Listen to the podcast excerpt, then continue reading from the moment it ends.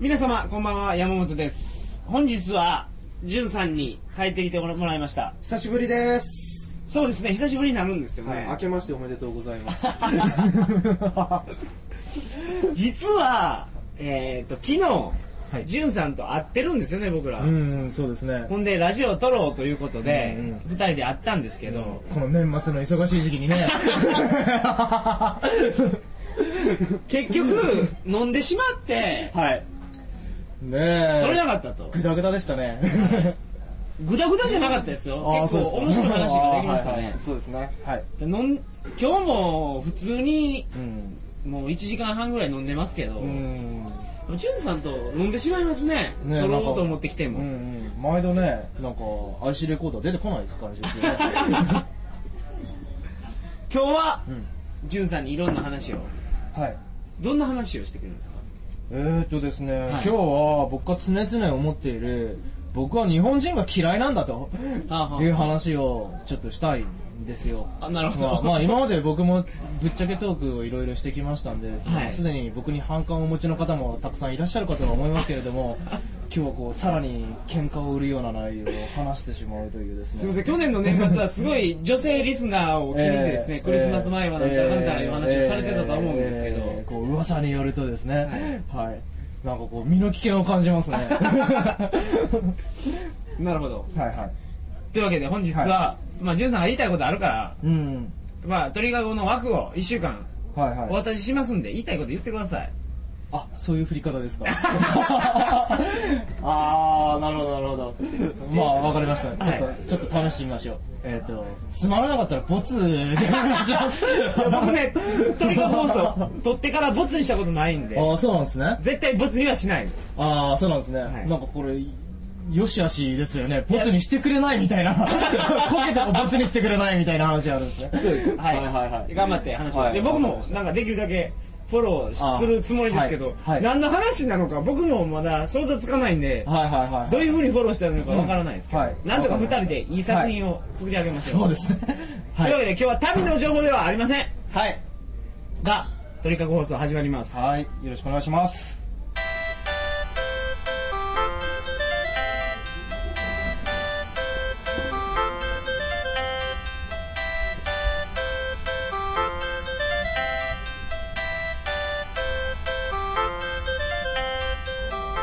えー、改めましてこんばんは。2008年1月25日金曜日鳥かご放送第121回をお送りします。番組に関するお問い合わせは info.tkago.net info.tkago.net までよろしくお願いします。山本さん紅白見ました？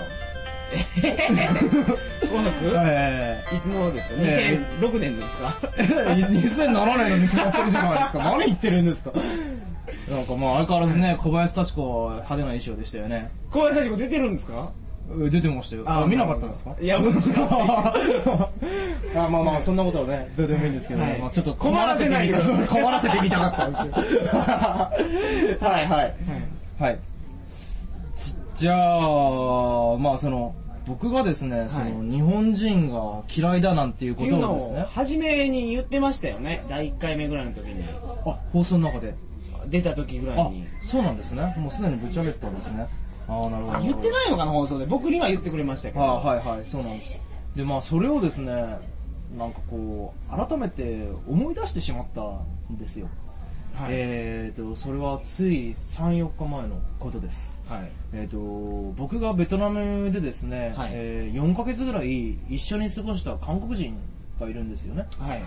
で彼が、えーシンさんえ？シンさんって違う、えー。キムさんやまあリー君ですけど。はいはい。で彼がですね、はい。あのーまあ、1週間日本に遊びに来てまして、えー、とつい一昨日ぐらいに帰ったんですよ、で彼と一緒にその電車に乗ってる時にですね、えー、と彼の携帯電話が鳴ったんですよ、はい。うん、でね日本のけ電車の中って携帯電話は出ちゃいけないじゃないですか。うんまあそういうルールですよね、そういうルールですよね、はい。ね。でねまあ彼にまあ僕もそう言ったわけですよ、はい。出ちゃいかんのやと、はい。うん、そしたらまあ彼はすっごくこうキョトーンと不思議なそうはい。な顔をするわけですよ、なんで大順うん、なんで大順と、うん。う売りなり売りなりなのはえー、ウリの国では。売りの国では。出ていいハムリだと、うんそうそうそう、はい。うんうん。いやそうここでねちょっと一回山本さんに振ってみたいんですけどうん。あのーいろんな国行かれてるじゃないですか、はい。でで公共の交通機関バスだの電車だの乗りますよね鉄道とか、はいはいはい。で携帯電話出てますか？みんな。ねうーん使ってません？使ってますよ多分。はい。僕今まで行った国ではもう全て使ってるんですよ、はい。普通にね。はい。あの僕の知る限り本当日本だけなんですよ。うん。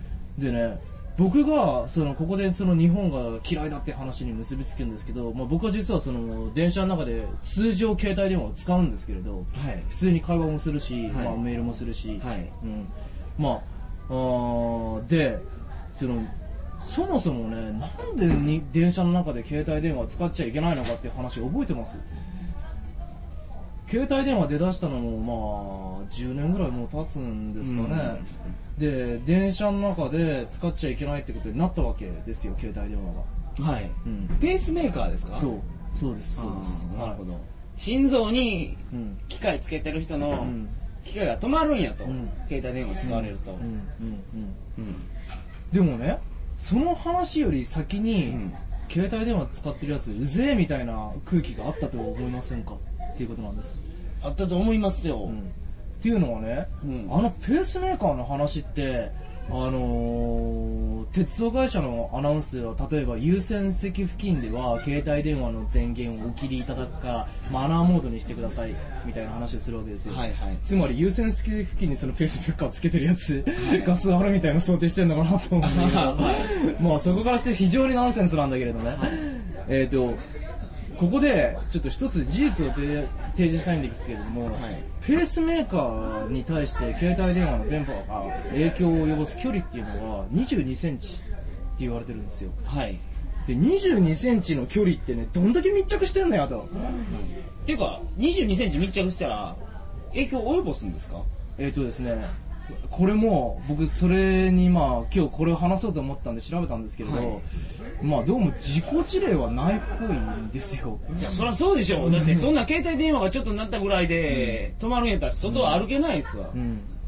でそれさらに補足がね2つ3つありましてですね、あれってねメールやってるやつは別に白い目で見られないじゃないですか。うんメールを送信するときも同じように電波発してるわけですよ、はい。お前ら携帯電話でねそのペースメーカーについてちゃんと気配ってんのかと。でも別に、まあ、鉄道会社は表向きは一応ペースメーカーを盾にしてますから電源をお切りくださいみたいな使用をお控えくださいみたいなこと言ってだからまあそうですよね。はっきり言うと電話やと片方の声しか聞こえないからうん。不愉快なんでしょ、そう。でそれを何とかするために理由をつけてですね、そうですそのなんか分かりやすいというか、うん。道徳的な理由をつけたとそうです。いうことやと思いますけどそれが真相なんですよねまずね、はい。でそこを認めた上での話なんですけれどそんなことみんな知ってますよ多分。でも。うん、でもみんな知っててるって言ってもですよ、はい。あのね面白い話があるんですけど電車の中でじゃあ携帯電話使うじゃないですか、はい。これって結構トラブルの種になるわけですよ。はい。でその時に、うん。その注意する側の人間が必ず言うことがこのペースメーカー云々の話なんですよ。でねここがつまり僕が日本が嫌いな理由なんだけれども、はい。ルールが作られるとルールを守ることが第一優先なんですよそのルールが何のためにあるあって、えー何のために守らなくちゃいけないのかっていう必要が全くないですよね。だから日本で作られたルールっていうのはこう厳しくする方方向のルールっていうのはまあ比較的簡単に作られるんだけれどもそれを緩和する方向のルールっていうのはめったに作られない、それねあの僕が昔読んだ本でうん「箱の中の日本人」っていう本があったんですよ。はいはいはい。で外国人から見ると日本人のメンタリティーがようわからんと。うんだから社交辞令とかあるでしょ、うん。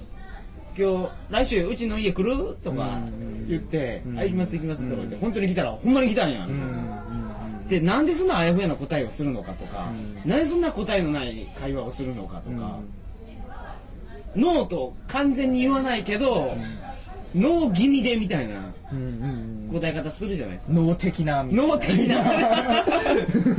そうそうそう。若干ノー寄りなみたいなそういう答えをしてノーじゃないですかでも、はいはいはい。でもそれはうん。分かってるんですよね受けた時でも、うん。でもねその点で言うと僕欧米人との会話でも、奴らも奴らで社交辞令的なトークはありません？いやそれは。た例えば今度うちに遊びに来ないでうちのこのロスの家に遊びに来なよはい。とまあラオスあたりであったね。アメリカそれそれけどほんまに行くとおもてなしてくれますよ。あマジですか？僕ねい もうちょっと話ずれますけどいろんなところで会った時に来いって言われたやつではいその国に行ったら行くんですよ。じゃあ確実にもてなしてくれますね。日本人もそうなんやと思いますけどそれあまあまあそうです外国で東京に来た際には俺に声かけろよって言った時には、来たらそらねまあ嬉しいでしょ、まあまあまあまあ若干の義務感も伴いつつなところはあると思うけど。うーん。まあけど韓国人来た時嬉しかったでしょ？あ嬉しかった。い行くにだ。うんまあでもぼ 順に会いに行くにだ。ででその箱の中の日本人の話させてくださいよ。はいはいはいでなんで日本人のメンタリティーをどういうふうに考えたらいいかっていうと、はいはい。小さい島国。うんうん。で、箱の中に無理やり詰め込まれてると考えれば、全ての行動が納得いくと、うん。アメリカの本やったと思いますけど。うん。箱の中にぎゅうぎゅうで入れられてるからこの人を自分の相手の人を不快にさせると自分まで不快になってしまうからなんとなく不快にさせないようにうまいこと緩やかな感じで話をしてうん。やっていくと。うん。いうのがその日本の中では普通なんですけど、だから電車の中でも多分そうですわ。うん。だから外国人から見ると、日本人っていうのは箱の中に入ってるんやっていうので考えると、すべて辻褄が、でもつじつまがあったところで、このどうしようもない気持ち悪さとかもうどうしようもない息苦しさって全然解決してない感じで、えーとな何がそんなにダメなんですか？あのですね、い。僕これ僕が勝手に思いついた単語なんでもう事実あるのかもしれないけど、はい。僕勝手にその日本人のねえー、と主義思想っていうのをグルーピズムって呼んでるんですよ、グルーピズム。ピズム。グループイズム。グループイズム。ああ、なるほど。はい。はい、だからもう僕の中ではこれもう共産主義者並みにありえないような思想なんですよ。はい。あのー最近ほら KY っていう流行語あったじゃないですか、KY。うん、空気読めない KY ああ、うん。そんなんあるんですか、うん。もうもう僕これもうすっごいいかにも日本的だなと思って逆かと思ってしまったんですけれど、はい。あのーつまりグループの中に自分のアイデンティティが所属しちゃってるんですよね。うん。あの。ね、空気読めないってそういうことですよね。うん。あのね日本人のアイデンティティって全然独立してないと思うんです。つまり僕ね僕こうやって俺は日本人が嫌いなんやと言ってる僕でさえやっぱり僕も日本で生まれ育ってしまってるんで、はい。あのあるんですよ日本人のメンタリティが僕の中に。それ,、はい。それを僕はすごく嫌悪してるんですけれど 嫌いなんですけど自分のそういう部分は、例えば僕は電車の中で携帯電話使っていいと思ってるのに、はい。それでもやっぱりみんなから見られるこの冷たい視線に耐えられなかったりするわけですよ。はい。だから僕のもこう多少は遠慮しいし使ってるわけなんですけど、はい。これはもう唯一みんなの視線が痛いからそれだけなんですこの場の空気に耐えられないからはい。なんですね、であのー自分のね考え方を持ってたらですよ。はい。携帯電話なんで使っちゃいけないのかっていうことにとりあえず疑問は持つじゃないですか。で、うん。さっき山本さんいやみんな気づいてますよって言ってますけど、はいはいはい。僕そんなこと実のところないと思ってます、はい。うん、うん。でじゃあ吉ン気づいてたとしてもその側を通す人ってすっごい少ないと思ううん。僕例えばその、まあ、今はいませんけれどその以前彼女と一緒に電車乗ってる時に、はい携帯電話使ったらものすごい目で非難されましたし勢いで口でも目でも非難されましたし、えっ、と、赤信号を渡った時も完全に安全確認して渡ってんのに、やっぱりすっごい非難されたわけですよ。うんで、まあ比較的こう女性にこういうことで女性と衝突することが多いんだけれども、まあ、もう僕そういう事件があるたびに、まあもう本当に嫌だな、この国って思ってしまうんですよ。うーんわからないですよその状況がね、うん。僕も電車の中で必要に迫られたら電話出る時もありますよ、うん。信号なんてうん。必要に迫られるかどうかですよ。ああ、そうですね僕としてもね。はいはい。その時のやり方じゃないですか？彼デ女に怒られるフォルトはじゃあ待つ感じなんですね。デフォルト待ちますあよー待つデフォルトはしいや信号赤を渡ったろうっていうやつはいないですよそれは渡ったろっていうか、赤っていう情報が全く僕にとって意味のない情報なんですよ。安全なのか安全じゃないのか。車が来てなければ渡るし、車が来てりゃ別に赤とか青とかじゃなくえー青だって渡んないわけですよ。はい車が止まったの確認してからじゃないと僕青でも渡んないですから。車がちゃんと赤信号守ってくれるなんて信用してないんで。うん。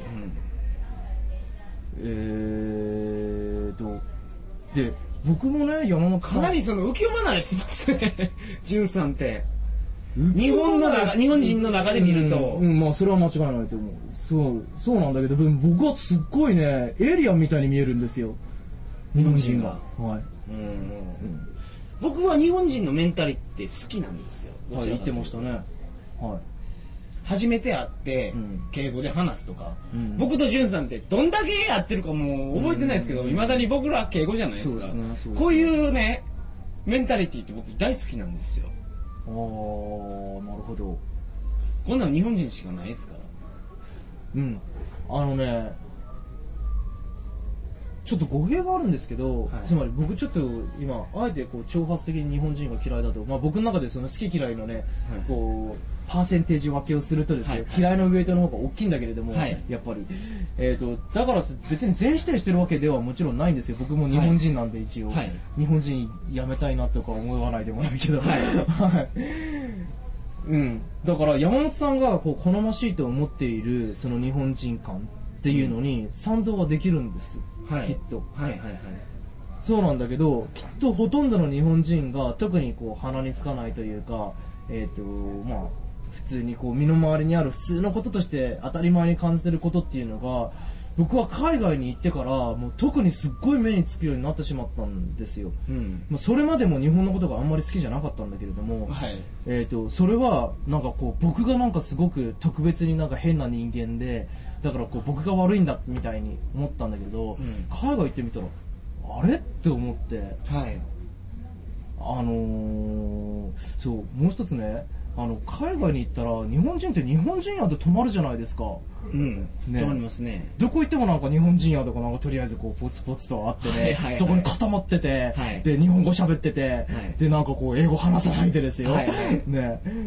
僕もああいうの見てもやっぱり虫唾が走るんですけど。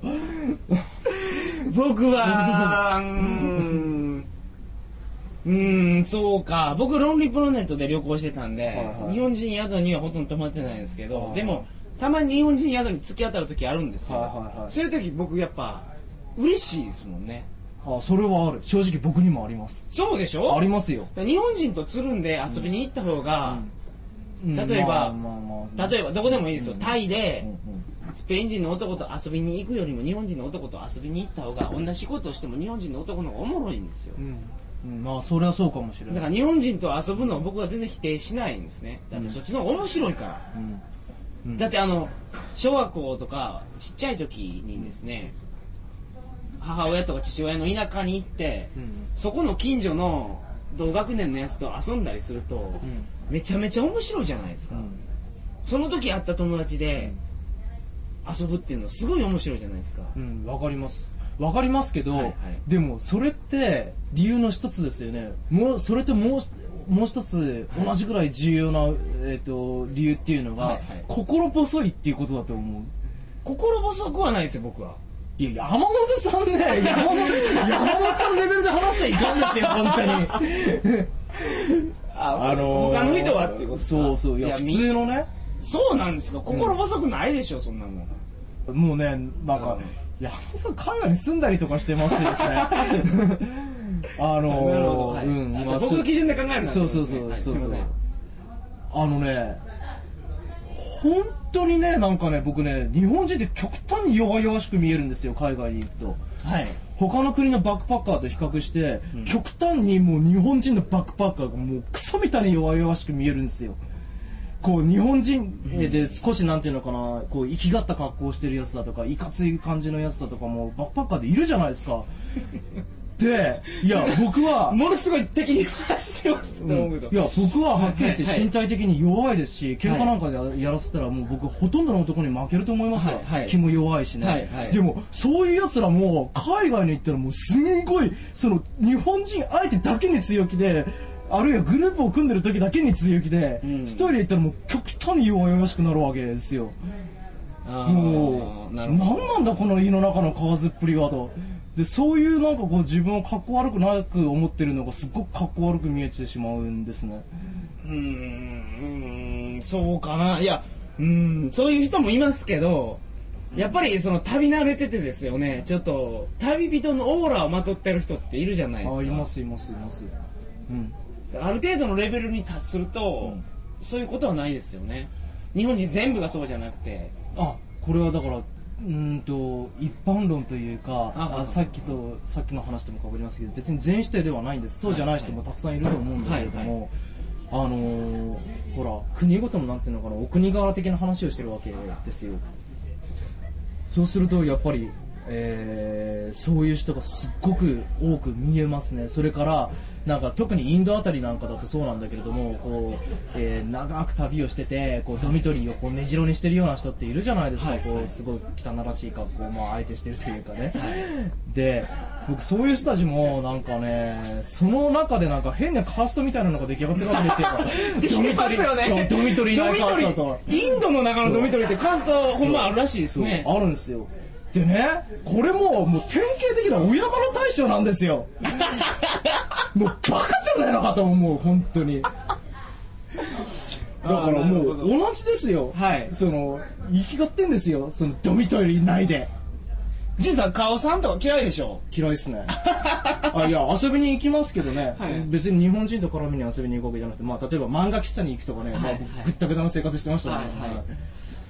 うん。あの顔さん会話でまったりしてる日本人は多分嫌いだと思いますね。ああまあね。あのそろそろお時間ですよね。まとめてほしいんですけなんかここの終わり方ダメな感じですよね。いやーなんかね出口がないですよね。僕はですよ、はい。僕はみんなと仲良くしたいから、その人のいいところを探そうとするわけですわそうそうですよね。いやまあ僕もそうなんですよ。そうそのつもりではあるんですよ、はい。そのつもりではあるんだけど、でもどうしても仲良くなれない人っていますよ。あのね絶対います。そらいます。あのね僕ねかなり嫌われがちなんですよきっと。日本人には、はい。きっとかなり鼻につくと思う。僕けど大好きですよ潤さん。ああはいありがとうございます。こんなに飲みに来てるぐらいですから。ああまあそうですね。なんか、はい。ね友達みたいですよね。じゃあ友達ですよ。はい。そうだからねそうきっとねなんかまあ、うん、僕がこう今まであんまりうまいこと日本人とうまいうまくいってなかったっていうこともあるんだと思う。うまいことお付き合いできてなかったっていうこともあるんだと思う、こう生理的な嫌悪感が僕も日本人に対してあるんですよ潤さんが僕と僕と仲良くしてくれるのはあれですか？僕はちょっと日本人のスタンダードから外れてるんですかね。ああのねそれはあれなんです。えっ、と山本さんが特定のなんかこう何人嫌いだっていうのがあるかないか知らないけれども、はい。まあ、そういうのが仮にあったとしても、はい。えー、とそれがなんかその人を見るフィルターには、まあ、しないようにとは思ってる、でやっぱりあれじゃないですか。こう日本人だから何人だからっていうその前段階よりもその人のパーソナリティの方が圧倒的にもちろん重要なんで、なるほどでもそうやってパーソナリティにフォーカスしてみようとしてもああやっぱりねっていう結論が出てしまうのが僕はまあ今まであったこうね旅人さんたちの大多数だったわけですよ、ああなるほど、うん。あの体当たりだと特にそうだったかな、はい。うん。なんかちょっとディープな地域に行くとだんだんだんだんなんかこう、うん、そういう感じが薄まってくる感じですけどね、はい。うん、まあだから僕はあれなんですよ。えー、と日本から出てくと開放感を感じるんだけど、出てった先のツーリストエリアとかに行くとやっぱりなんかこうね日本人とばったり出くわしてしまった時に、はい。なんかこう変な空気ができるわけですよ。向こうとの間に、はい。いやーなんかこうあどこ行ってもストレスフルな感じ。ですね、えー？あの日本人そう日本人少ないところがいいなと思っていくわけですよね。うーん。でもジュンさんみたいなババックパッカージュンさんバックパッカーじゃないって言いますけどジュンさんみたいな旅人っていうのもいますよ。日本向こうで日本人と会いたくないっていう人も何人かいますけど僕それもったいないと思いますけどね。はいはいはいはい。まあですね。例えばジュンさんも日本人みたいなやつでも嫌なやつ嫌なやつってやっても、その中でも例えば僕のことをまあ友達と思ってくれてるとか、何の話をしてるのか分からないですけど、僕みたいなやつがいるかもしれないんですよ、うん。それは。僕なんか山本さんが友達って呼んでくれるなんて、はい。今日はなんか来てよかったなって 思いました。はいもうじゃあここで終わりましょう、ええはいえはい。なんか綺麗に終わったんで、うん。この放送はでもちょっと、今感動どころですよえーとそういうわけで今日ジュンさんがなんか思ってたことがあったみたいですけどすいませんでした。まとまってなかったですね、はい。バッチリは、あのー、そうですね。はまあそうなんだけどあのねきっとね一部分かってくれる人がいるんじゃないかなって思います。あのまあ内緒ですけどまあ僕えっ、と某 SNS えーソーシャルネットワークシステム、えーサイト、はいはい。えーの中でも、まあ、こう日本人が嫌いだ的な話書いてますけれども、はい。共感してくれる人はいなくもないんですよ。やっぱり少数派なんですけど、い、うん、でもぶっちゃけてくれる人があんまりいないんで、はい。うん、こう、ルイは友を呼ぶのきっかけがなかったんですよ。だからこの放送でぶっちゃけることによってですね、そうああ、俺もそう思ってるんや、と。はい。いう人がいてくれたらなんか嬉しいなと。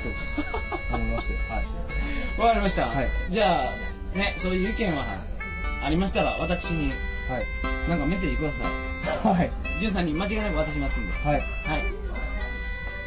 そうそうは言いつつも、はいジュンさんこの旅人のためにいろんな情報を提供してくれてますから、まあ、そうですね、なんか、役に立つんですかね、これね。でしょそらああ、そうなんですね。あの全国、はいはいはい全国全世界のお姉ちゃん情報っていうのはああ、なるほど、なるほど。えーというわけで皆さん、えー次週の放送をお楽しみにそれではおやすみなさいませおやすみなさい。